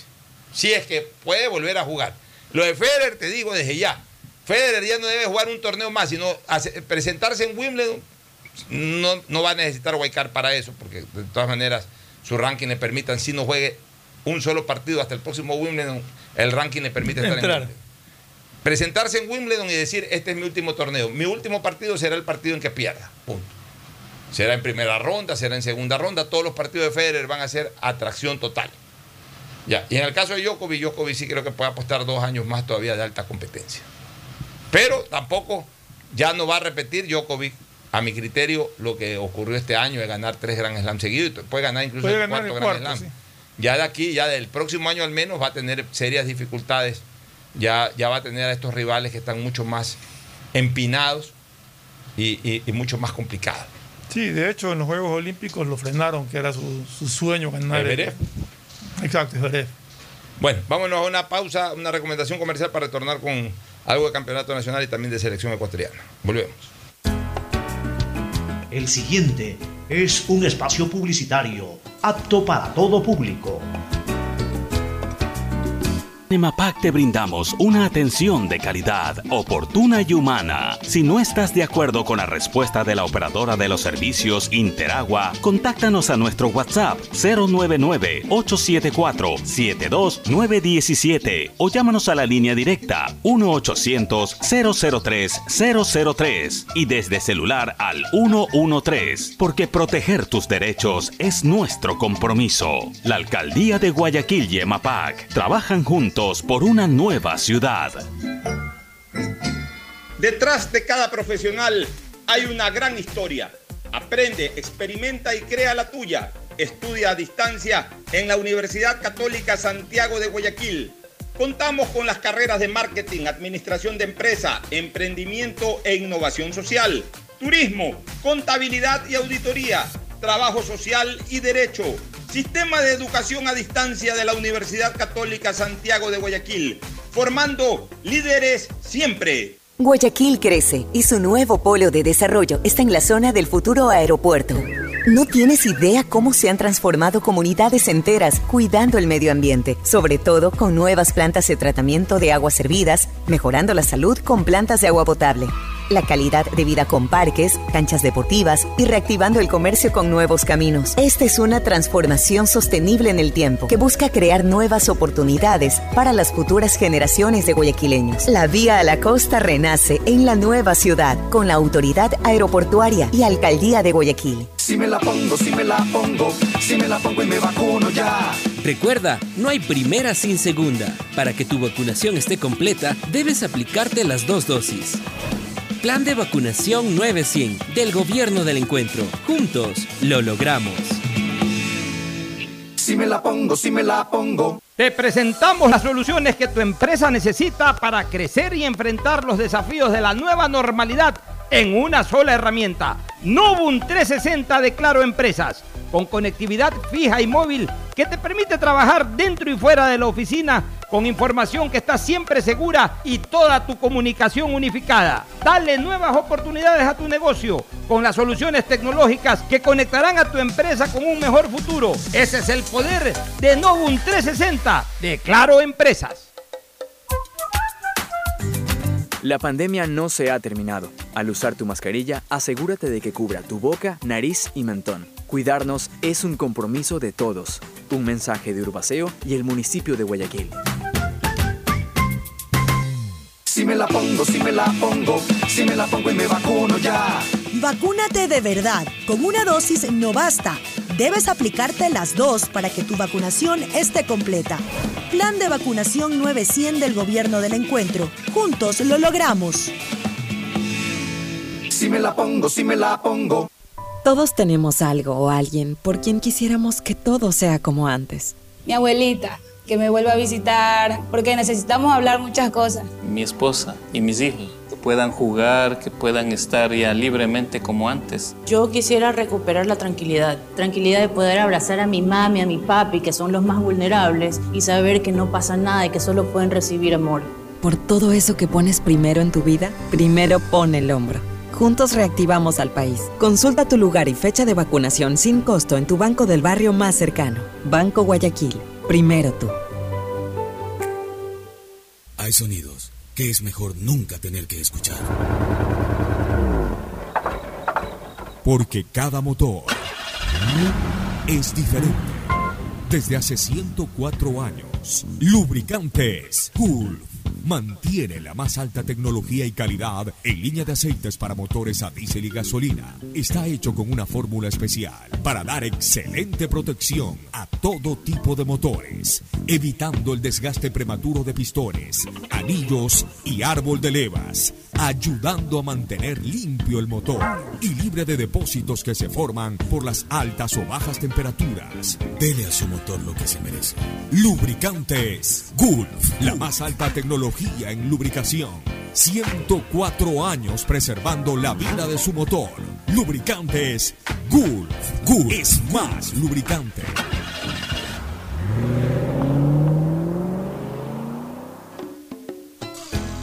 Fin del espacio publicitario. Usted está escuchando un programa de opinión, categoría O, apto para todo público. Bueno, retornamos, Fernando, con la Liga Pro. El viernes juega MLE con de Ribamba. El viernes. Juega a las 19 Ah, horas, sí. a las 7 de la noche. Correcto. ¿Cómo así lo ponen MLE de abridor día viernes? La verdad es que no sé, no sé el motivo. MLE y el que Barcelona, MLE. especialmente y Liga, deberían de ser siempre eh, eh, equipos que jueguen sábado o domingo, ¿no? Para entretener un poco más el fin de semana. Pero bueno, en Sí, todo caso el rotan. motivo, ¿no? Por- MLE recibe en el estadio Capel. Capo, el Olmedo de Rebamba, un partido aparentemente fácil, el más fácil que pueda tener MLE.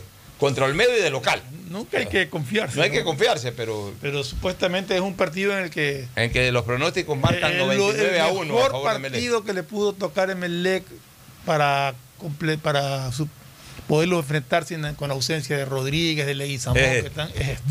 Sí, o sea, Creo que sí. le cae eh, verdaderamente eh, perita en dulce este rival al Emelec, Olmedo de Rebamba. Pero siempre hay que tener cuidado. Siempre hay que tener eh, eh, cuidado, por supuesto. El sábado, Aucas 9 de octubre, este es un buen partido. Aucas 9 de octubre es un buen partido, sí. 9 de octubre anda bien, está entre los punteros. Está entre los primeros. está tercero en la tabla. está entre los primeros cuatro puestos. Está tercero.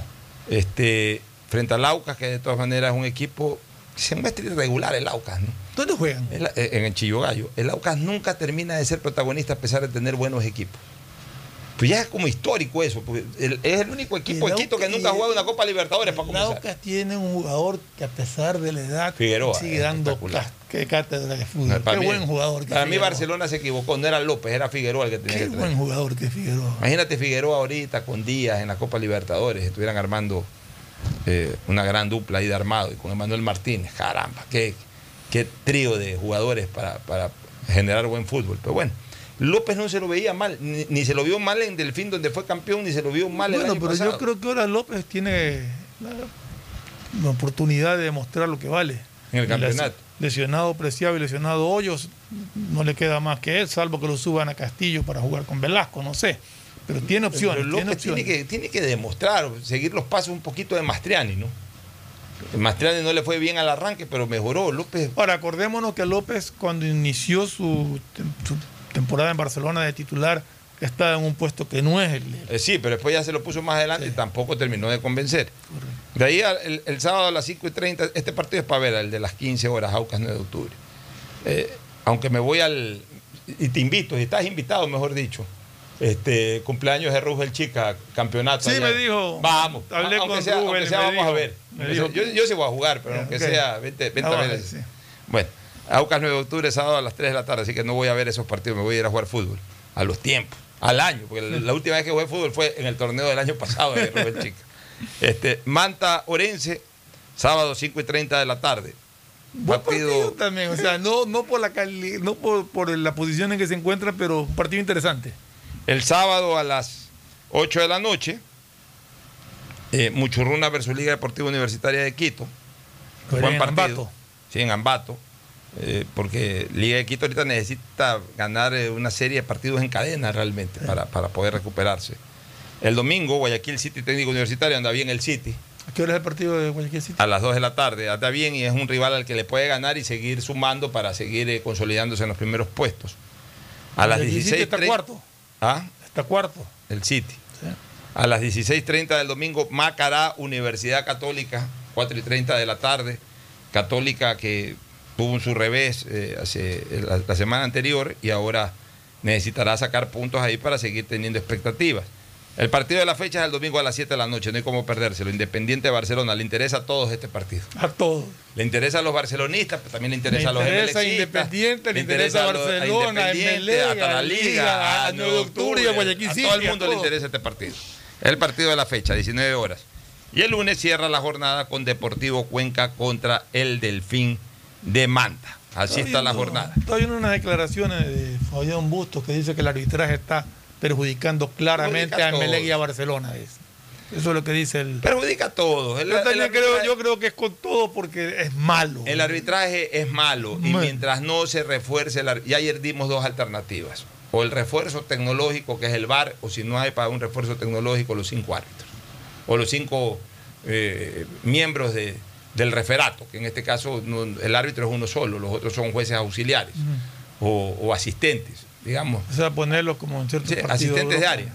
Exacto, están al borde del área. asistentes de área ahí para que ayuden a ver los penales, para que ayuden a ver algo. O sea, si no hay los ojos tecnológicos de la cámara, que hayan por lo menos cuatro Yo ojos que físicos más que ayuden a yo los que árbitros. la solución es el VAR, porque hay muchos offsides que se pitan que no son Sí, y hay pero- otros que sí son y no los pitan. Sí, o sea, pero Fernando, para eso se necesita yo creo que en tecnología. este país solamente ne- tenemos, mi criterio de lo que he venido observándolo, solamente tenemos dos jueces de línea que realmente son Oye, yo ni siquiera sé los nombres de los jueces de Romero. ya, yo ni siquiera sé los nombres de los jueces de línea ni de los árbitros, son tan Hay- malos hay- que no, hay me una, no me acuerdo el apellido, hay una, una dama que es juez de línea que lo hace bastante bien también.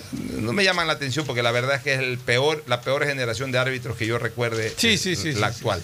Oye, a, a nivel de selección ecuatoriana de fútbol, eh, bueno, se están preparando, ya, ya- ya- comienza a prepararse, se está esperando. supuestamente se van de convocados que no, no es oficial todavía, pero Así se dan es, nombres. se están esperando ya los nombres.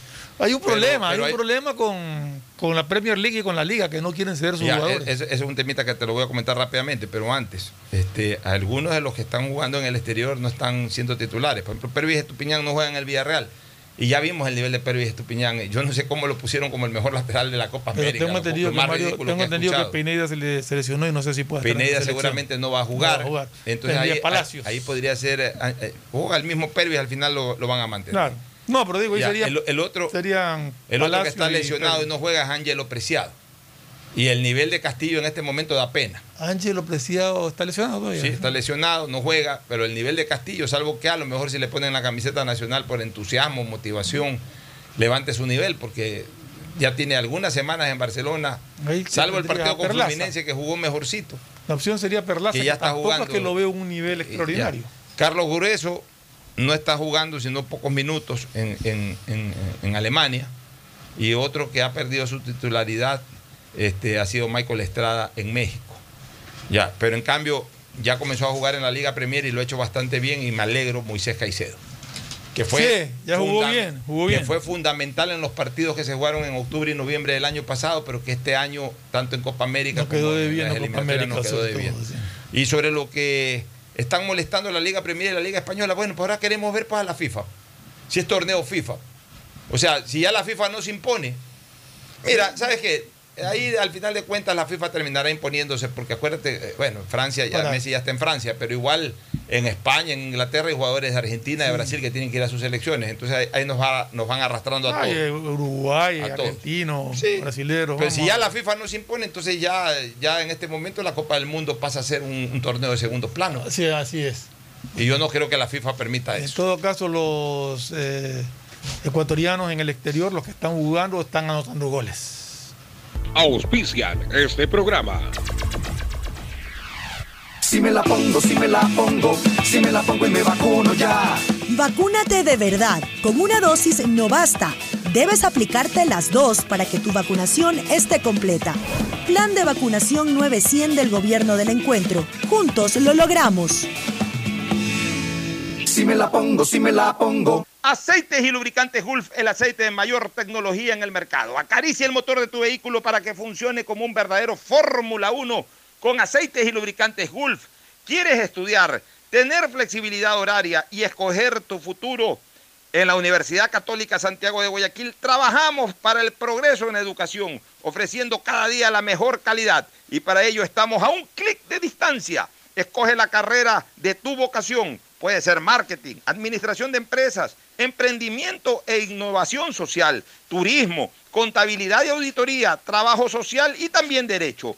Consulta en nuestra página web mayor información y esquemas de admisión. Universidad Católica Santiago de Guayaquil, formando siempre líderes. Te presentamos las soluciones que tu empresa necesita para crecer y enfrentar los desafíos de la nueva normalidad en una sola herramienta. Novum 360 de Claro Empresas, con conectividad fija y móvil que te permite trabajar dentro y fuera de la oficina con información que está siempre segura y toda tu comunicación unificada. Dale nuevas oportunidades a tu negocio con las soluciones tecnológicas que conectarán a tu empresa con un mejor futuro. Ese es el poder de Novum 360 de Claro Empresas.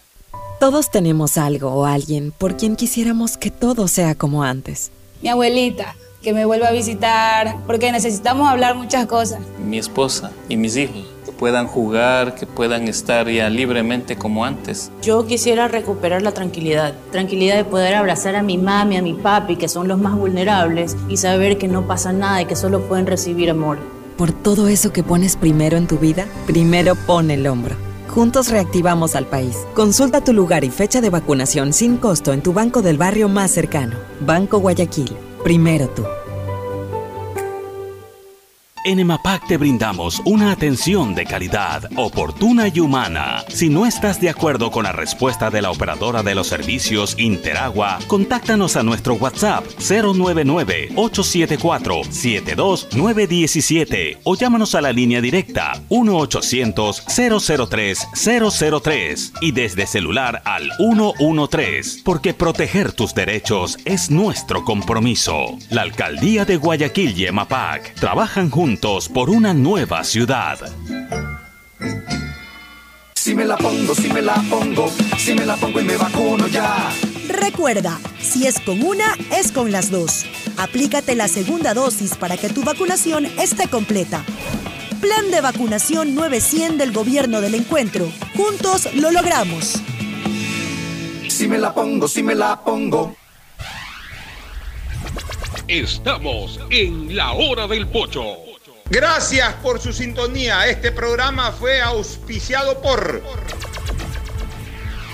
Aceites y Lubricantes Gulf, el aceite de mayor tecnología en el mercado. Universidad Católica Santiago de Guayaquil y su plan de educación a distancia, formando siempre líderes. EMAPAC y el municipio de Guayaquil trabajando juntos por una nueva ciudad en el mejoramiento y aumento de la capacidad de drenaje en Causarina, Vía Daule, Marta Roldós, Guasmo, Tres Bocas, Voluntad de Dios, Amanes, Urdesa, así como en la gran obra de la macroplanta de tratamiento de aguas residuales Las Exclusas. Accede a tu Novum 360 de Claro Empresas, que te trae las soluciones que tu empresa necesita para crecer en una sola herramienta. Por todos aquellos a quienes queremos, primero pon el hombro, reactivemos juntos el país. Consulta en tu banco del barrio el lugar y fecha de vacunación más próximo, sin ningún costo. Banco Guayaquil, primero tú. Si me la pongo, si me la pongo, si me la pongo y me vacuno ya. No te descuides, la vacuna tiene dos dosis. Si te pones solo una, realmente no estás vacunado. Plan de vacunación 900 del Gobierno del Encuentro. Juntos lo logramos. Si me la pongo, si me la pongo.